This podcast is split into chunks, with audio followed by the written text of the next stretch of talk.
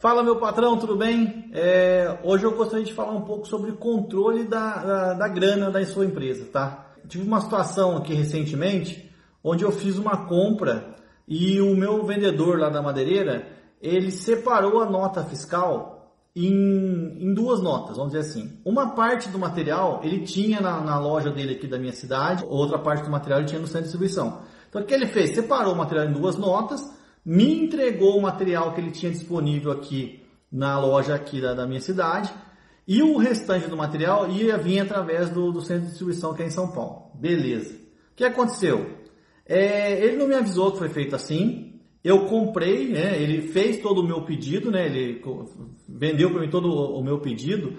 Só que na hora de entregar, ele entregou uma parte. Como era bastante material, o meu funcionário recebeu pela nota Tá? Então o que aconteceu? Ele pegou a nota fiscal que chegou junto com o caminhão e verificou se tudo que estava na nota chegou. E de fato chegou. Tudo estava na nota chegou.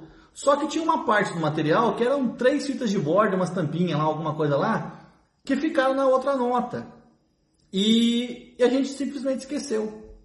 Tá? É, dez dias depois, eu vi isso pela data da emissão da nota, Dez dias depois, numa outra compra que eu fiz, veio esse material.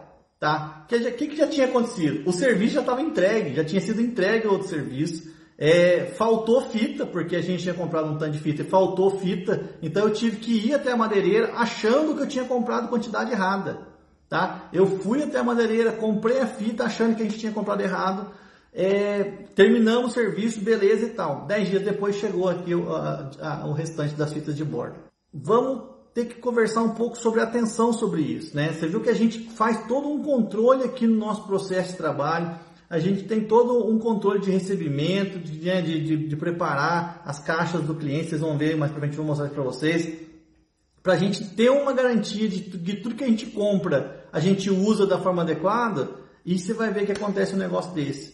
Tá? Então fica a dica para você. Será que tudo que você está comprando, quando você compra pouca coisa, talvez não, você não consiga se perder. Mas quando você compra muita coisa, será que está tudo, tá tudo chegando do jeito que tem que chegar? Será que você não está perdendo material por aí?